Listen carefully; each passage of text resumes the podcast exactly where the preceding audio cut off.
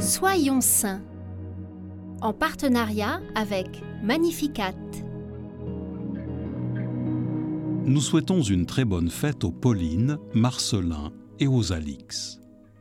Aujourd'hui, nous découvrons la bienheureuse Alix Leclerc. Fille unique, née en 1576, Alix grandit dans une famille aisée de Remiremont dans les Vosges. Riche et fort belle, elle aime la danse et les danseurs. Elle vit dans l'insouciance et les mondanités. Mais l'épreuve de la maladie l'amène à s'interroger sur le sens de sa vie. Elle lit pendant sa convalescence énormément d'ouvrages religieux, puis reçoit au cours d'une messe une vision de la Sainte Vierge. Alix envisage alors de se consacrer à Dieu et se convertit totalement.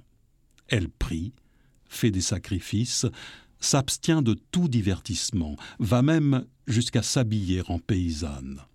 Tout cela n'est pas sans lui attirer les moqueries de ses connaissances et la colère de sa famille. Elle confie à son directeur spirituel, qui n'est autre que Saint Pierre Fourier, l'idée de fonder une maison nouvelle de filles pour y pratiquer tout le bien qu'on pourrait. Il tente tout d'abord de tempérer les ardeurs de cette jeune fille fougueuse, mais se laisse finalement convaincre et, avec son appui, naît la congrégation des chanoinesses de Notre-Dame en 1597. Un an plus tard, avec ses compagnes, elle ouvre la toute première école gratuite destinée à l'éducation des petites filles. L'école connaît immédiatement un grand succès grâce aux intuitions pédagogiques et éducatives d'Alix qui en rayonnent. Alix ne manque pas de zèle pour développer sa congrégation. Elle est aussi très proche de ses sœurs et conclut toujours ses lettres par ce souhait que Dieu soit votre amour tout entier. Alix meurt en 1622 à Nancy, dans le premier monastère qu'elle a fondé. Nombreux sont les Lorrains à venir pour se recueillir près de cette bonne mère, morte en odeur de sainteté.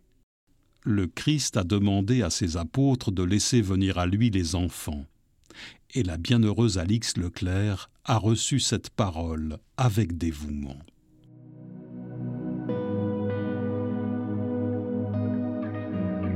À sa suite, et à son exemple, soyons attentifs à transmettre aux plus jeunes le désir de connaître toujours mieux l'amour qui vient de Dieu.